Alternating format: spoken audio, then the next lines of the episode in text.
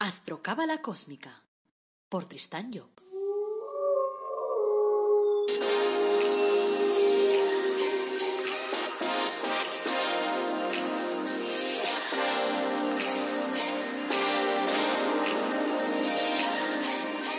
Astrocábala Cósmica, episodio 174. Te brindo una calurosa bienvenida a Astrocábala Cósmica, el programa en el que te hablamos de reflexiones cósmicas, de astrología cabalística y de cábala, y lo hacemos de forma amena, directa, clara, de forma que puedas practicar todos los días, que se entienda claro lo que decimos, y no para qué. Este es el episodio 174. Soy Tristan Job, tu astrólogo y cabalista y escritor cósmico, y llevo más de 30 años eh, desarrollando estos temas. Entonces, hoy voy a arrancar con una línea de podcast en el que voy a introducir la obra de Kabalev. Y por eso el título del episodio de hoy es La excepcional vida de Kabalev y su obra. Pero antes, pues eso, quiero contarte un poco algunas historias, algunas anécdotas interesantes de su vida para que conozcas mejor al personaje antes de entrar dentro de su obra. Y como siempre, antes de arrancar, quiero aprovechar para decirte que tengo una página web, tristanjob.com, en el que puedes pedir una consulta conmigo para trabajar tu carta astral, para ayudarte a definir tu objetivo de vida, para saber cuál es la orientación y cuáles son las contradicciones, porque todos los días me encuentro con que la gente tiene un montón de contradicciones en su vida, porque estamos hechos de diferentes personalidades. Y entonces nos cuesta comprender porque nadie nos lo explica. Entonces, ahí estoy yo para explicarte la película. Luego, aparte de eso, pues tengo también productos de crecimiento personal únicos en esa página, como el árbol de la vida personalizado o los ángeles de la cábala personalizados. Y además de eso hay un, un eh, curso que yo creo que es el más cósmico del mundo mundial sobre astrología cabalística. Así que si quieres echar un ojo, pues también puedes ir a tristanyo.com barra astrocurso.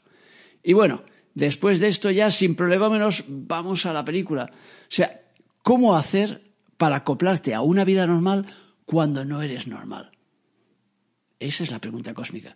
Supongo que voy a responder aparte de esta pregunta en este podcast. Algunas personas ya nacen con una misión y podríamos decir que ese es el caso de Kabalev, que a los 50 años inició la más grande obra jamás realizada por una persona sobre astrología cabalística y eh, cábala. Y digo por una persona porque lo hizo él solo, o sea, que se la, se la curró de pe a pa él solo. Por lo tanto, es una obra ingente, enorme. Pero bueno, antes que nada, eh, pues apuntaros que ese tal Kabalev era mi padre. Entonces, eh, a veces no habéis tenido la sensación alguna vez de que como que habéis caído en un sitio que no era exactamente el que se correspondía. Esa era un poco la sensación de mi padre. Mi padre cayó en una familia pobre, una familia de gente muy buena, mis abuelos eran maravillosos, pero no eran del mismo linaje, no eran de la misma historia. O sea que eh, es como la historia del, del, patito feo, que te cae ahí un cisne en medio de una, de una familia de patos. Pues evidentemente sus padres le quisieron como, como, como al que más. O sea que no era esta la cuestión. La cuestión es que él estaba un poco dentro de una línea distinta que muchas veces sus padres no entendían. Por ejemplo, cuando estaba en el colegio, pues me contaba que una vez la maestra fue a ver a su madre y le dijo, mire, dice, le hemos dado a elegir eh, a su hijo, a toda la clase, vamos, les hemos dado a elegir entre un caramelo y un libro. Y su hijo es el único de la clase que ha elegido el libro. Y entonces cuando mi padre llegó a casa le preguntaron, hijo, ¿pero a ti no te gustan los caramelos? Dice, claro, mamá, a mí me encantan los caramelos. Dice, entonces, ¿por qué no has elegido el caramelo? Dice, hombre, porque el caramelo me iba a durar dos minutos, mientras que el libro me va a durar varios días, por lo tanto, prefiero el libro. Y claro, él escribió, de hecho, su primera novela cuando tenía ya 18 años y ya la tenía escrita. Y claro, cuando él escribía, normalmente escribía escondidas ahí en su habitación con una lucecita muy pequeñita. Cuando su madre le veía, le decía, hijo, a ver, tienes que buscarte algo de provecho, hijo, búscate un trabajo de provecho. Dice, porque con eso de escribir, con eso no vas a ningún sitio. Claro, recuerdo todavía cuando mi padre ya se había ido y un día hablando con mi abuela, eh, debía tener la mujer ya 90 años, entonces le expliqué, digo, mira, tu hijo, dice, ha sido traducido ya a distintos idiomas, o sea que sus libros están en español, están en francés, están en italiano, están en portugués, están en alemán y tal, que nosotros sepamos, porque a lo mejor están alguno más. Y claro, mi, abuela se me quedó mirando y dice, qué burra he sido, ¿cómo pude ser tan tonta y no darme cuenta? O sea que este padre tuyo, este hijo mío, estaba ahí escribiendo a todas horas cuando podía y tal, y yo le decía que aquello era inútil. Ay, pobre de mí, ahora me dices que lo que hizo fue grande y que además está en diferentes países. ¡Ay, Dios mío, qué tonta pude ser! Y claro, la pobre mujer en ese momento se daba cuenta que de alguna forma se le había escapado la historia. Recuerdo otra anécdota que me explicaba mi padre que me decía que cuando, como su madre decía siempre que tenía que trabajar en algo de provecho, pues le puso a trabajar con un fontanero.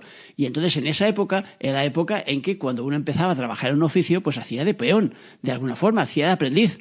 Entonces a mi padre lo que le tocaba era cargar con la maleta. Claro, mi padre no nació siendo un tío muy grande. Entonces eso de cargar con la maleta llena de herramientas, buah, digamos que no era exactamente lo suyo. Claro, evidentemente el fontanero ya se dio cuenta que no lo suyo, pero por otro lado se dio cuenta que mi padre era un tío muy inteligente. Entonces le dijo, mira, ¿sabes qué? Tú como fontanero no vas a hacer ningún, no tienes futuro, vamos. O sea, entre tú y yo, de forma clara, tú no tienes futuro, tú no sabes cómo manejar el tema y de hecho es que mi padre no arregló nunca, o sea, cuando había un problema de agua en mi casa era yo quien lo arreglaba. Él nunca le vi tocar ahí una, una, una tubería ni tocar nada. Entonces, en ese momento el tío le dijo, pero yo me doy cuenta que tú eres un tío muy listo, entonces tú lo que podrías hacer es llevarme las cuentas, porque eso sí que lo harías muy bien. Y mi padre se le quedó mirando y dice, no.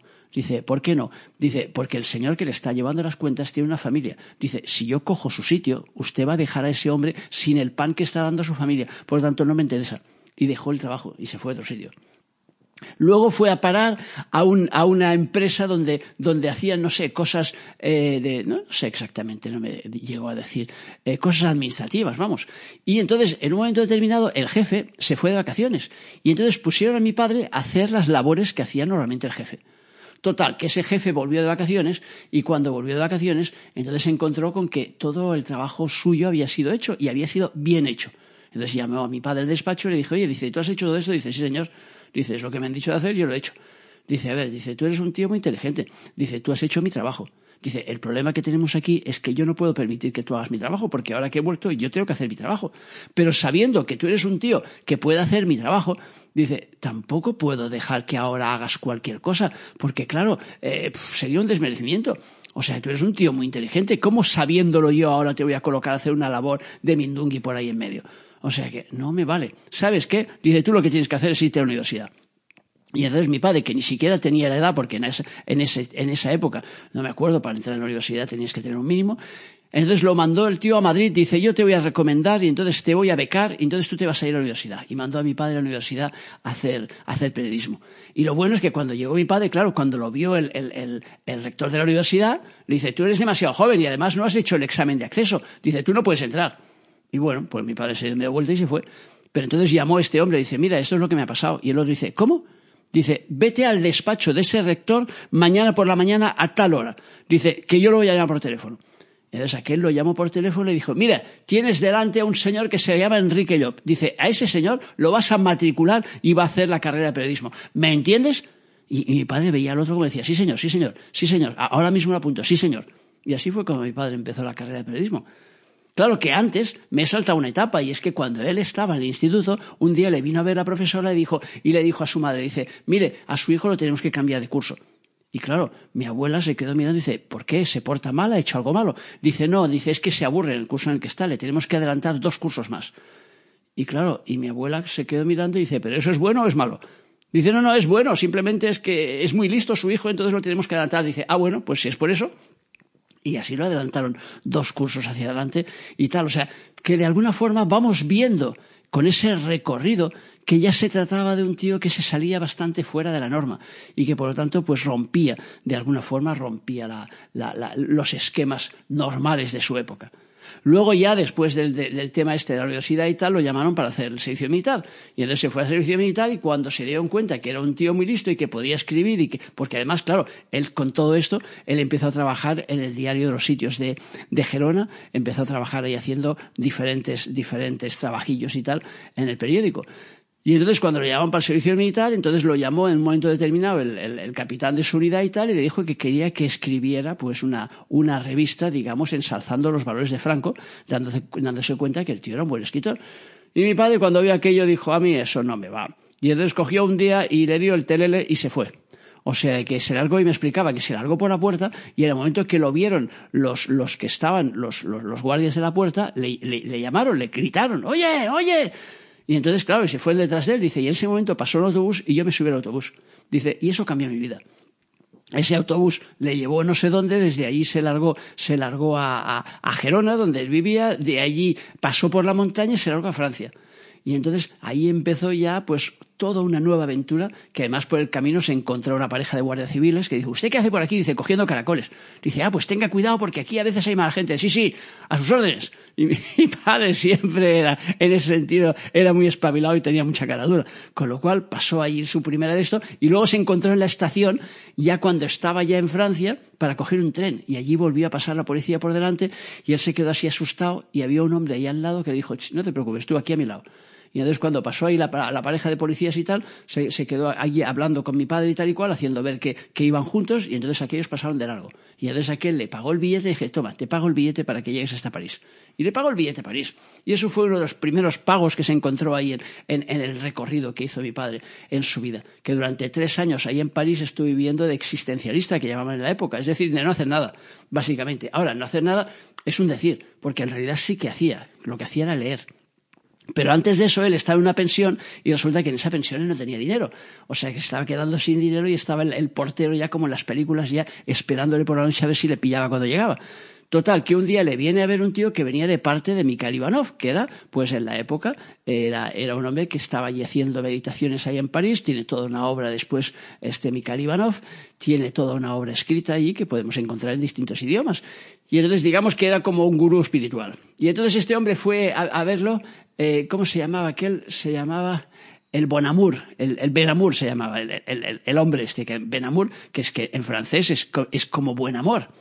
Entonces se fue a verlo y le explicó, le dice, mira, oye, que me manda ahí el Mikhail Ivanov y me ha dicho que tú tienes, eres un tío con futuro y tal, y que le gustaría que vinieras a meditar con nosotros.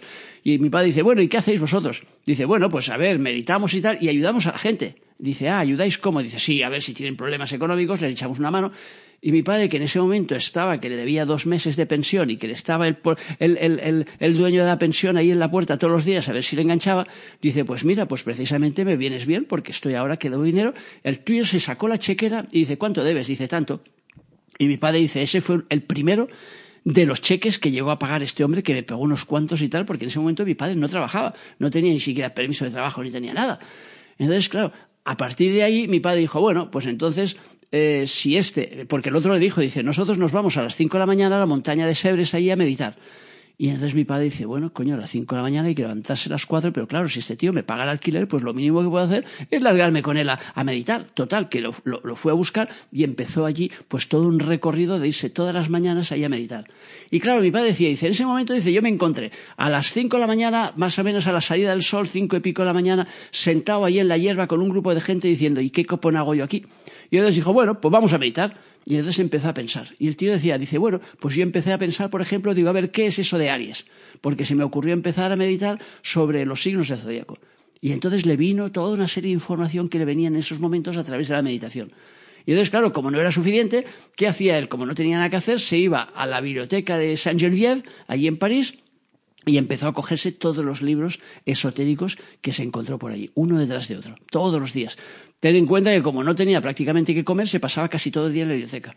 Entonces luego se juntaba con gente por la noche y entonces se ponían ahí debajo de un puente, uno traía patatas, el otro cebollas, el otro salchichas y entonces se hacían ahí la comida en una hoguera de esas en medio, en medio ahí debajo de un puente y tal igual, porque en esa época, ya digo, no trabajaba, no tenía allí, no tenía nada con qué mantenerse y entonces era aquello de, de ajustado. Él dice que iba a veces, a, iba a un bar a tomarse un café y que el tío del bar, que lo conocía ya, le, daba su bocadillo. Toma, tome, tome usted, señor Job, que a usted le va a hacer más provecho que a mí, le decía, y le daba el bocadillo. O sea, se encontraba siempre con gente, mi padre, que de alguna forma le ayudaba. Cosa que él devolvió con creces porque cuando él inició su obra, pues toda la obra él la estuvo dando siempre de forma gratuita. Nunca cobró un céntimo por nada de lo que hizo del trabajo de esa obra. Por lo tanto, de alguna forma, pues ya devolvió lo que a él le habían dado. O sea que se encontró así, pues ya digo, en París, que inició de alguna forma su crecimiento espiritual. Después del Mikhail Ivanov continuaría después con más Händel, con los Rosacruces y tal, y entonces aquello fue, pues de alguna forma, pues eso, el inicio de su carrera eh, espiritual y que hizo pues que el hombre fuera entrando cada vez más ahí en la, en la jugada y fuera comprendiendo cada vez más cosas.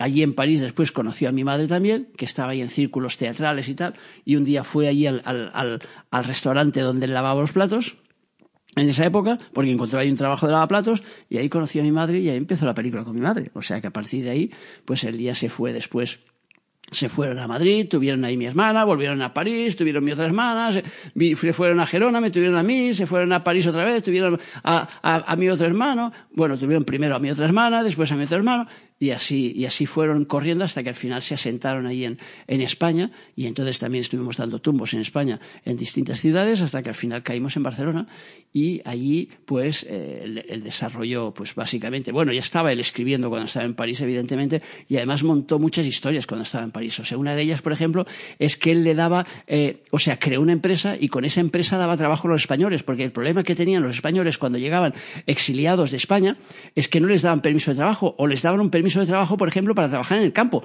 sea, los franceses les daban para lo que les interesaba a ellos. Entonces un tío decía, yo soy electricista, decía, tú a trabajar en el campo. Yo soy, eh, eh, yo qué sé, arquitecto, tú a trabajar en el campo. Y los metían todos, entonces, no, claro, al no tener permiso de trabajo, ellos no podían trabajar. Entonces, como no podían trabajar, no les daban permiso de residencia. Y entonces, claro, estaban ahí pendientes de que los echaran. Entonces, mi padre montó una empresa y los contrataba. No para trabajar con él, sino para que tuvieran el permiso de trabajo. Cuando tenían el permiso de trabajo, pedían el de residencia. Cuando tenían el permiso de residencia, podían buscar trabajo. Y el trabajo que ellos querían. Con lo cual mi padre ayudó también a un montón de gente, de españoles exiliados que venían de, de rebotados, digamos, de la época de Franco, porque claro, era el momento en que también estaba la cosa más caliente en España y entonces a partir de ahí, pues entonces ayudó, ya digo, a muchísima gente y luego aparte de eso él tuvo en, su momento ahí en París un castillo, o sea, tuvieron diferentes cosas ahí mis padres porque hacía toda una historia de estos, de revistas de estas de roman photo que llamaban ahí en la época, que eran revistas de esas en las que salía él y salía mi madre y salía tal. Luego escribió cuentos, escribió de todo ahí, allí mi padre cuando estaba en esa época y entonces pues conoció gente, yo que sé, como el Bofil, por ejemplo, que estuvo pasando por su casa cuando todavía no era nadie. O sea que gente así que, que luego pues tuvieron mucho nombre, pues pasaron ahí en un momento determinado porque de alguna forma él lo que hacía era recoger pues eso, gente que venían de España y los recogía allí en su casa y entonces siempre teníamos la casa ahí llena de gente. Pero bueno, luego ya vino, ya digo, a España y entonces en un momento determinado pues empezó, empezó su, su gran obra. Entonces, cuando empezó ahí su gran obra, empezó a desarrollar. Y eso empezó también eh, de una forma un poco anecdótica. O sea, que él simplemente lo que hacía era dar charlas a sus amigos.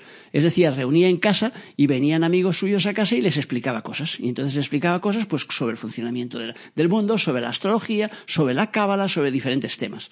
Y entonces con eso, pues la gente, claro, empezó a decirle, oye, pero es que todo eso que nos está explicando es demasiado bueno, lo tienes que escribir, lo tienes que transmitir a más gente, tienes que dar cursos que sean, a, que lleguen a más gente y tal. Y a partir de ahí lo animaron y entonces fue cuando empezó a escribir su obra y empezó entonces a escribir sobre Cábala, luego sobre astrología y tal. Eh, hizo un libro pues sobre la, la, intervención esotérica de los evangelios, del Génesis, del Apocalipsis, de tal, o sea que sobre numerología, sobre tarot, sobre letras hebraicas, sobre lo que queráis. Básicamente Cábala astrología y además ha sido uno de los grandes creadores de la astrología cabalística y hoy en día, pues eh, la astrología que él ha trabajado todavía no se trabaja en ningún sitio del mundo. O sea, eres el único que yo haya visto en el mundo que trabaja los decanatos y los grados uno por uno, los 360, dándole valor a cada uno, relacionando esos grados con los séfiras del árbol de la vida. O sea que la labor que ha hecho realmente es grandiosa y es única y es lo que yo pretendo, pues poco a poco, ir transmitiendo a través de estos podcasts, eh, de iros dando, pues eso, pequeñas muestras de lo que, va, de lo que él hacía para que vayáis viendo un poco de qué va la película y así os podáis adentrar un poco en la jugada y ver cómo él fue desarrollando todo eso. Él trabajó contra el reloj porque nos dejó temprano, nos dejó muy pronto, nos dejó a los 64 años, pero puedo decir que la vida que él tuvo fue absolutamente intensa. Yo solo os he explicado tres o cuatro pequeñas anécdotas de su vida, pero realmente fue una vida muy intensa. O sea, ha vivido con mucha pasión, vivida con mucha fuerza. O sea, y, y, la obra que sacó, ya te digo, es inmensa. O sea, que no sé, tiene, tiene más de 20 libros, más de 20 libros escritos, algunos de ellos que todavía ni siquiera hemos publicado porque estamos en ello, estamos desarrollando ahí la película poco a poco a medida que vamos, que podemos hacerlo. O sea que os espera ahí, si seguís la jugada, os esperan ahí, pues yo qué sé, eh, informaciones, ya digo, interesantes. Yo creo que, que os lo vais a pasar bien y sobre todo que vais a aprender cosas desde puntos de vista distintos. A ver, lo bueno de su obra, yo diría que lo mejor de su obra, lo que me parece a mí al menos, es el hecho de que él lo coordina y lo une todo. Es decir, cuando él te habla del número uno, te habla del número uno en Cábala, del número uno en letras hebraicas, del número uno en astrología, del número uno en todos los ámbitos de la vida. Es decir, su obra tiene una coherencia Y para mí esa es la base, porque normalmente cuando miras en el mercado te encuentras diferentes libros que te hablan de diferentes relaciones entre una cosa y la otra, y entonces parece que nuestro mundo sea un mundo loco en el que todo esté disperso. Y entonces él en su obra muestra que no, que todo está coordinado y por tanto todo tiene su lógica. Y que cuando hablas del uno, pues hablas del signo de Aries, que es el signo número uno, porque es lógico. Y hablas de la letra Aleph, que es la primera letra del código hebraico, porque es lógico. Tiene coherencia el que hables del uno y que hables del número, el, el, centro número uno del árbol de la vida, Keter, que todo eso tenga una relación, es lógico, es coherente, porque nuestro universo está relacionado entre sí. Y entonces por eso digo que uno de los valores más grandes que yo le doy a Sobra es precisamente eso, es la coherencia. O sea que ya me vais diciendo, o sea que yo la disfruto día a día porque la sigo disfrutando todos los días. Mis hermanos que trabajan, Soleika y Milena, que también están trabajando con la obra desde siempre, pues también la disfrutan día a día. Por lo tanto, espero que vosotros la disfrutéis también. Y ahí lo dejamos por hoy. O sea que, como siempre, eh, gracias por seguirme, gracias por escucharme y hasta aquí la vida y milagros de Cabalep. O sea que espero que me des tu feedback y como siempre, pues decirte que te mires ahí en la página web si quieres echar un ojo a tristaño.com porque encontrarás ahí muchos podcasts y mucha información y desearte que tengas un día feliz y que te acuerdes de nuestro lema. Apasionate, vive, cambia.